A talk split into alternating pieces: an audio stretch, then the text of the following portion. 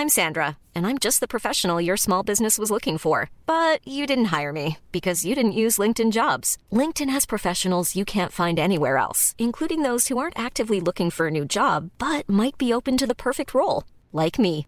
In a given month, over 70% of LinkedIn users don't visit other leading job sites. So if you're not looking on LinkedIn, you'll miss out on great candidates like Sandra. Start hiring professionals like a professional. Post your free job on linkedin.com/people today. There's never been a faster or easier way to start your weight loss journey than with PlushCare.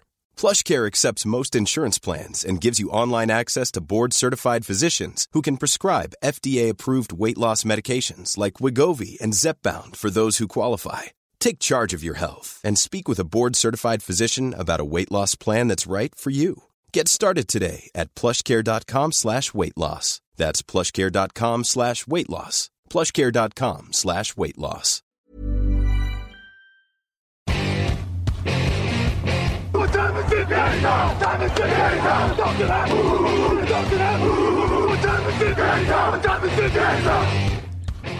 Bonjour à toutes et bonjour à tous, une nouvelle pastille, un nouveau podcast draft consacré à la draft d'une franchise.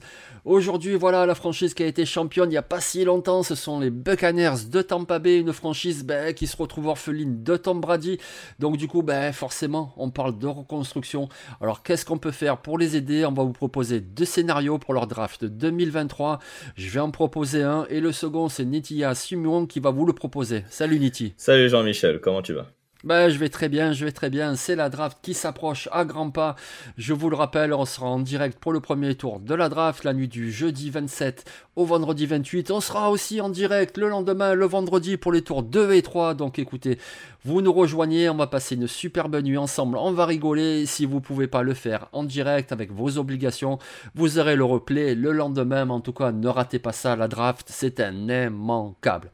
Allez, on se concentre sur la franchise de Floride, sur les Buccaneers de Tampa Bay.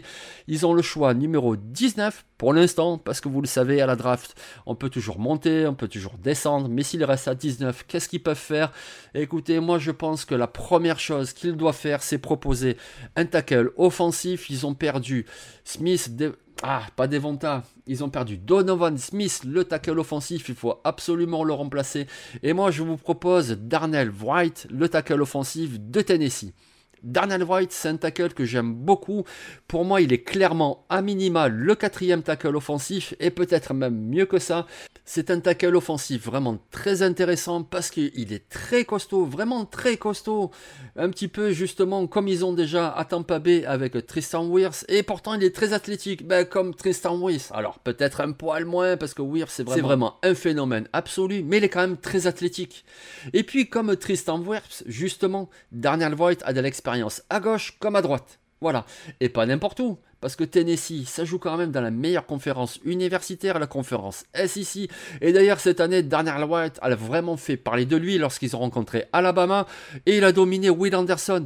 Tout simplement, tout simplement, il l'a dominé sur la grande majorité des snaps. Donc du coup, c'est vraiment un très très bon tackle. Il utilise très bien ses mains, il est très agressif, il fait des pancakes, en vas-tu, en voilà. Il est vraiment fait avec son gabarit et son jeu agressif pour les luttes dans les tranchées en NFL. Voilà, un tackle offensif, il est titulaire dès la première semaine. Voilà, c'est obligatoire. En plus, ben, cette année, jouait à droite. Alors écoutez, repassez Tristan Wirfs à gauche comme il le faisait avec Iowa. Vous l'avez à gauche pour protéger le quarterback Baker Mayfield. Et à droite, vous mettez Darnell White. Et ça y est, vous avez votre paire de tackles pour les années à venir. Oui, un très bon joueur, hein, comme tu l'as dit, qui a été Will Anderson, mais surtout polyvalent, puisqu'il peut jouer à droite et à gauche. Meilleur dans la protection de passe que sur le jeu de course, mais en même temps, hein, dans une équipe euh, de Tampa Bay, on privilégie euh, euh, l'attaque l'attaque aérienne. Donc ça ça peut être que bénéfique. Et puis Darnell Wright est un joueur pour moi sous côté pour moi il est pas très loin effectivement des trois meilleurs tackles qui qu'on évoque assez souvent mais euh, il n'est pas très loin. C'est un très bon joueur, en plus recrue Sainte-Étoile quand il est sorti de, lycée. Mais évidemment, il y a d'autres directions possibles et c'est le principe de nos pastilles. On vous propose un choix puis une alternative. Et au choix 19, ben, on pourrait aussi aider Baker Mayfield autrement, autrement qu'avec un tackle. Et c'est ce que tu vas nous proposer, Niti. Avec effectivement le tie de Notre-Dame, Michael Mayer. Donc... Euh, le tie on va dire superstar hein, de, de l'université des, des Fighting Irish. Euh, alors certes, effectivement, euh, Kay Doughton a été drafté l'an dernier, mais Kay Doughton, son potentiel, c'est vraiment taille numéro 2. Là, avec Michael Mayer, on a un joueur qui peut être potentiellement peut-être ton receveur numéro 1. Alors oui, tu as Mike Evans et Chris Godwin hein, dans le dans le dans l'équipe des Buccaneers, mais avec Michael Mayer, tu rajoutes une nouvelle cible de qualité. Et, euh, et en plus, euh, dans une franchise euh, de, de Floride ou, Baker Mayfield, on aura bien besoin d'une soupape de sécurité fiable dans les mains et qui, qui est assez imposant physiquement. Ah oui, mais c'est ça, mais exactement.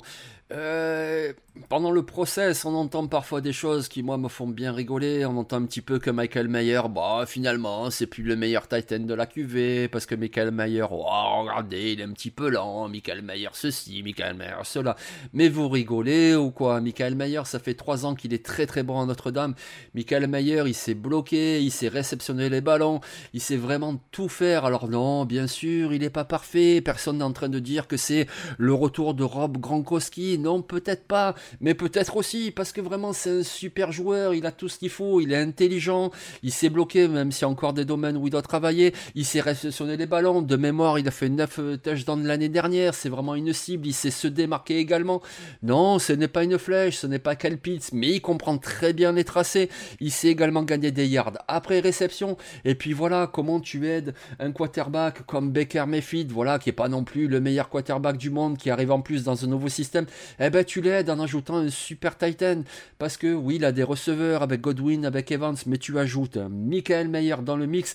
Et là, du coup, ben, tu l'aides énormément. Et puis, si tu as un bon jeu de course, eh ben, il va aider également la ligne offensive. On l'a dit, la ligne offensive, il faut sans doute drafter un tackle. Si c'est pas au premier, ça sera au deuxième tour. Il faut renforcer la ligne offensive.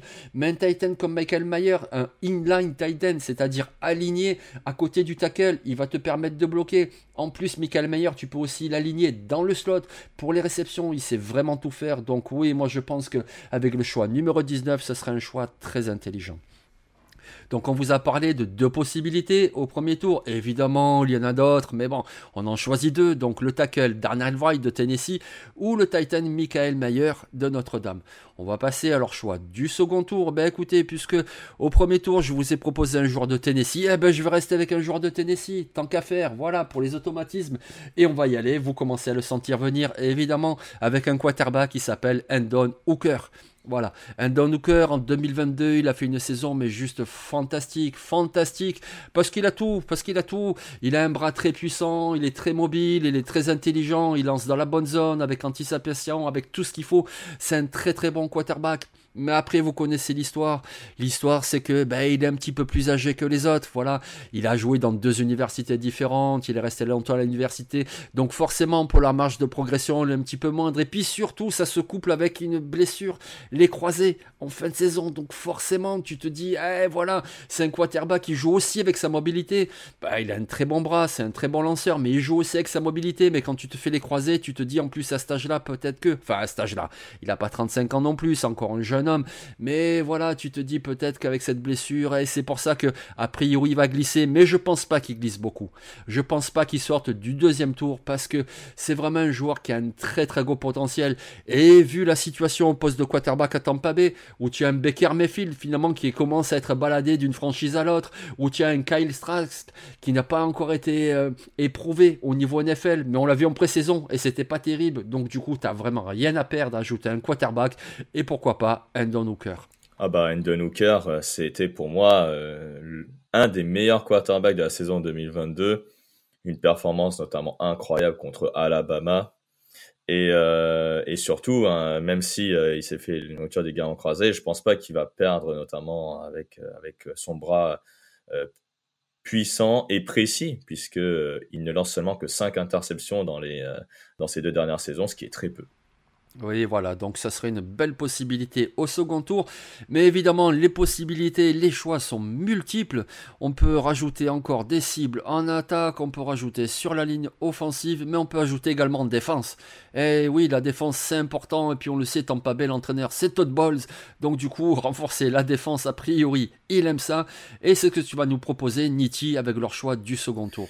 Exactement, j'irai avec un joueur qui, euh, euh, au sein de l'université de Michigan, a été vraiment le point d'ancrage de cette défense, euh, un peu le, le leader aussi euh, de, de, cette défense de Michigan avec Mike Morris. Il s'agit de Mazzy Smith, le defensive tackle. Alors pourquoi lui?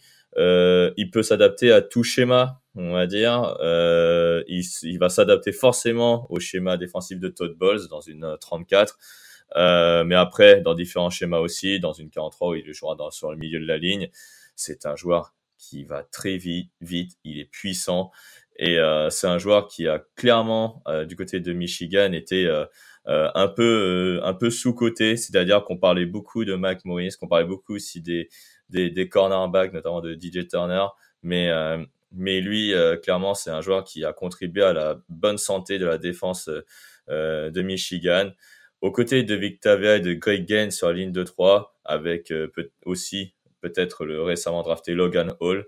Ça, ça pourrait être une ligne défensive très intéressante, peut-être pas terrifiante comme ça sur le papier, mais très intéressante puisqu'il y a des, des qualités euh, dans chacun des, joueurs que, que je viens de citer euh, qui sont très variés et qui peuvent euh, mettre la pression sur n'importe quelle ligne offensive.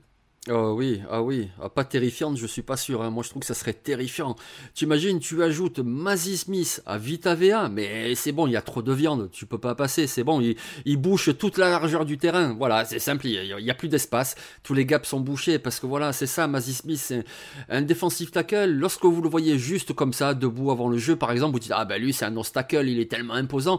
Et en fait, quand le jeu est engagé, vous le voyez bouger, vous dites mais non, mais non, mais c'est pas possible, c'est juste pas humainement possible qu'un joueur de ce gabarit-là bouge aussi bien Eh ben si, c'est possible, ça s'appelle Mazzy Smith. C'est un joueur très athlétique et pourtant très costaud. Et donc sur ce premier rodeo défensif, ça serait juste extraordinaire. Tu as évoqué Logan Hall qui a été drafté l'année dernière. C'est un joueur qui est plus grand, plus délié, etc. Ça serait parfaitement complémentaire. Donc oui, ajouter un Mazzy Smith sur cette ligne défensive. Ah oui, ça serait très très bien pour Todd Bowles et pour les Buccaneers de Tampa Bay. Donc on vous a proposé deux choix possibles au second tour. On va maintenant passer à leur choix du troisième tour.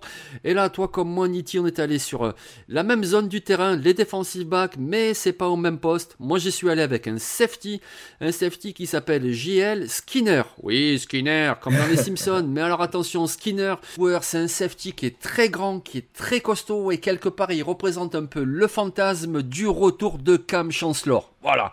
Alors non, je vous dis pas que c'est le futur Cam Chancellor parce que c'était un joueur extraordinaire et puis on verra bien ce que va donner Skinner. Mais c'est ce type de safety qui est très grand, qui est très costaud. Il est également athlétique, il est capable de couvrir les Titans, même si à mon avis, ça sera surtout un safety à déployer dans la boîte pour aller chasser les running backs qui essayent de sortir et puis également pour faire du blitz. Il va être très intéressant dans ce domaine-là. Voilà, le petit souci avec Gilles Skinner, enfin ce qui est dommage, c'est qu'il a été blessé en février il préparait le combine comme font tous les joueurs et il a une petite blessure. C'est dommage parce que je pense qu'au combine il aura encore fait monter sa cote parce que il vient d'une conférence plutôt moyenne, d'une université qui sort de bons joueurs régulièrement comme Linton Van Der Esch, c'est l'université de Boise State. Mais c'est pas non plus, il vient pas d'Alabama où tu te dis oui, il vient de là, de Georgia, donc il y a beaucoup d'assurance. Donc c'est dommage qu'il n'ait pas pu montrer toutes ses qualités athlétiques parce qu'il en a beaucoup. Donc il est grand, il est costaud, il est athlétique, il sait faire pas mal de choses. Et franchement, au troisième tour, ça serait très intéressant pour l'aligner aux côtés de Antoine Winfield, qui est un joueur, un safety plus petit, qui est peut-être plus destiné à la couverture. Vous le mettez lui dans la boîte et ça peut devenir quelque chose de très très bien. Bah, c'est un joueur euh, dont j'en ai déjà parlé lors du podcast des safety avec Greg. Euh, c'est un joueur qui a des mensurations qui ne sont pas des mensurations de safety. Hein. Clairement, on va, on va être honnête. Mais c'est un safety euh, parce qu'il possède des qualités de safety un bon joueur qui, euh, si il est rétabli pour euh, les camps d'entraînement, si, et s'il se montre euh, bien, vu ce qu'il a montré à Boise State, je ne serais pas surpris qu'il soit titulaire dès la semaine 1. Ah oui, c'est ça. c'est un gabarit. J'ai parlé de Cam Chancellor. Vous pouvez imaginer aussi Dervin James, par exemple. Alors, n'imaginez pas, pas que c'est le même type de joueur de Dervin James, qui est juste un ovni. Voilà. C'est un ovni. James Skinner, c'est pas ce même niveau-là. Mais c'est ce type de gabarit. Voilà. Quand tu le vois, tu te dis pas c'est un safety. Pourtant, c'est un safety. Mais bon, après, vous savez, parfois, safety, linebacker, souvent, il y a des joueurs hybrides de toute façon. Et c'est à peu près la même zone du terrain si on parle du strong safety. Donc, c'est ce type-là de joueur très précieux. Et vous en entendrez parler en NFL l'année prochaine. Donc on reste sur la secondary avec ton alternative et un joueur. Alors déjà il a un nom fantastique. Il s'appelle Q Blue Kelly et c'est un cornerback qui nous vient de Stanford. Ouais. Alors lui, euh, ce n'est pas un joueur qui, euh, qui fait du Street Fighter. c'est un joueur qui joue en NFL. Euh, c'est un cornerback, donc effectivement, qui joue à Stanford, chez les Cardinals. Euh, Killy est un joueur qui excelle dans la couverture en, man, donc en homme à homme. C'est euh, un très très bon joueur qui a fait de très bonnes saisons en, en, université en termes en nombre de passes déviées notamment. C'est peut-être pas le joueur qui va changer le cours d'un match euh, comme ça, mais il a vraiment le potentiel pour euh, devenir un, cornerback numéro 1 puisque il a une, certaine fluidité, une des capacités athlétiques qui n'ont rien à envier aux autres cornerbacks de la QV. Et euh, clairement, euh, lui, c'est un joueur qui va jouer à l'extérieur. Dans le slot, il sera peut-être un peu limité puisque, comme j'ai dit, peut-être en termes de, vitesse, il aura peut-être euh, un petit un, petit déficit. Mais euh, sinon, c'est un, joueur qui va être potentiellement encore un back numéro 1 et que si on le développe bien, pourrait être un bon joueur de rotation derrière Carlton Davis et Jamel Dean récemment signé. Oui, voilà, exactement. C'est un cornerback très intéressant qui pourrait glisser au troisième tour parce que la QV est très belle, très profonde. Donc forcément, forcément, tu des bons joueurs qui vont glisser parce que tu peux pas prendre que des cornerbacks. Il n'y en a pas 20 qui vont partir au premier tour et 20 au deuxième tour. Donc il y en a forcément des bons joueurs qui vont glisser. Ce Q Blue Kelly est très intéressant.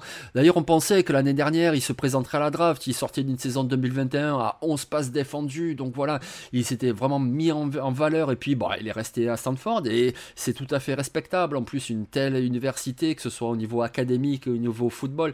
Donc c'est un très très bon joueur, il a de la taille, il a de bons instincts. Donc a priori, il pourrait glisser au troisième tour en raison de cette QV qui est exceptionnelle, parce que sinon c'est tout à fait un talent de fin de second tour, c'est un très très bon joueur. Et donc oui, ça serait très très bien ce cornerback numéro 3 pour Tampa Bay. C'est une vraie bonne alternative au troisième tour.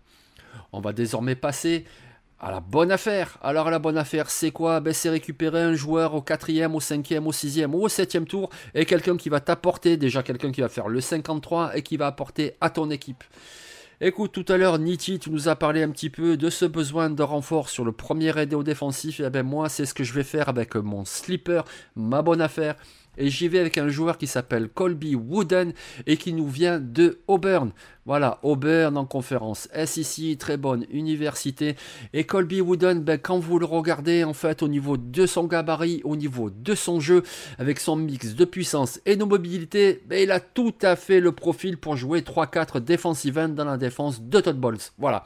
Alors, c'est pas le plus explosif, il n'a pas non plus une qualité exceptionnelle, mais c'est tout faire tout bien faire. Et en plus de ça, il a un gros moteur, il s'arrête jamais. En plus de ça, il a des bras de 15 km de long. En plus de ça, c'est un joueur intelligent. Et puis regardez sur le premier rideau un joueur comme William Goldstone, à qui il ressemble d'ailleurs.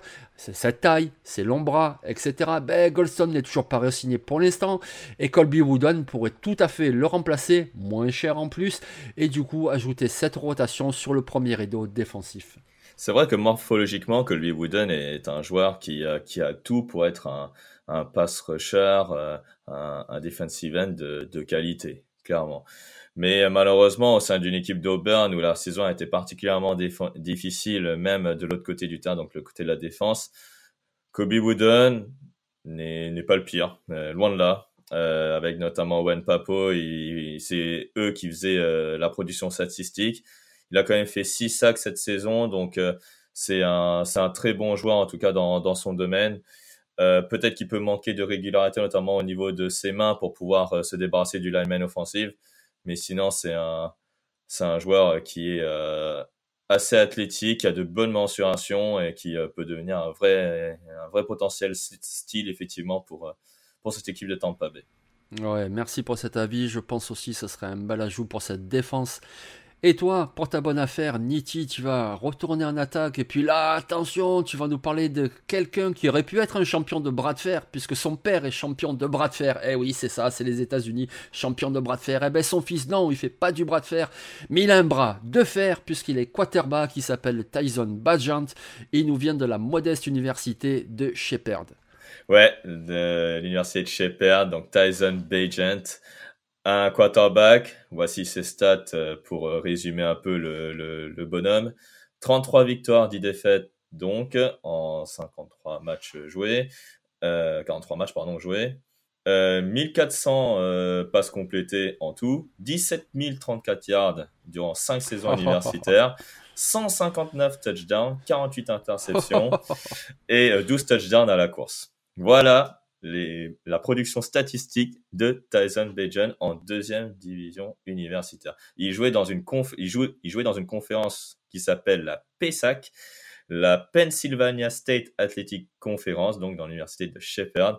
Et c'est un joueur qui a le, pour moi, le prototype idéal pour un quarterback en NFL. Il est assez grand, 1m91, 1,95 kg. Et c'est un joueur qui a, comme tu l'as dit, un bras de fer. Donc un, bon bras qui est précis. Le problème, effectivement, c'est l'opposition qu'il avait. C'est pas forcément la meilleure des oppositions, mais il a réalisé de très bonnes stats en division 2. Trey Lance, il a joué dans Dakota State en division 2, c'était pareil. Donc, Tyson Benjamin, on le voit effectivement comme un choix de fin de, de, fin de draft, mais il a battu un record en NCAA division 2 avec le plus de touchdowns lancés, 159, donc comme je l'ai dit il y a quelques secondes. Et c'est un joueur qui, euh, a clairement été, euh, euh, été pisté par d'autres universités. Il y avait West Virginia notamment et Maryland qui, le pistaient euh, pour sa dernière année universitaire. Et finalement, il est retourné à Shepherd où il a réalisé une nouvelle fois une saison incroyable. Il a notamment réalisé une saison 2021 à 5 milliards à la passe, ce qui est énorme, et 53 touchdowns, donc record de Division 2 sur une seule saison. Donc c'est un joueur euh, dont je vante beaucoup les statistiques, mais qui a aussi euh, qui a une certaine vision de jeu plutôt pas trop mal et, euh, et un bon bras, surtout un bon bras qui est précis. Mais c'est ça, il, a tous les attributs. Après, c'est vrai, l'opposition, ça relativise un peu les performances. Forcément, il n'a pas affronté la défense de Georgia, mais tout de même, il faut le faire.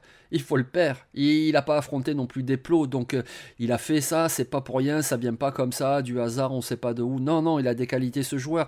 Et puis là, on parle de quoi? On parle d'une bonne affaire, c'est-à-dire, allez, on va dire, euh, au tour numéro 5, par exemple. Et on parle de quoi? On parle de Tampa Bay, où a priori, il y en a déjà deux quarterbacks devant lui.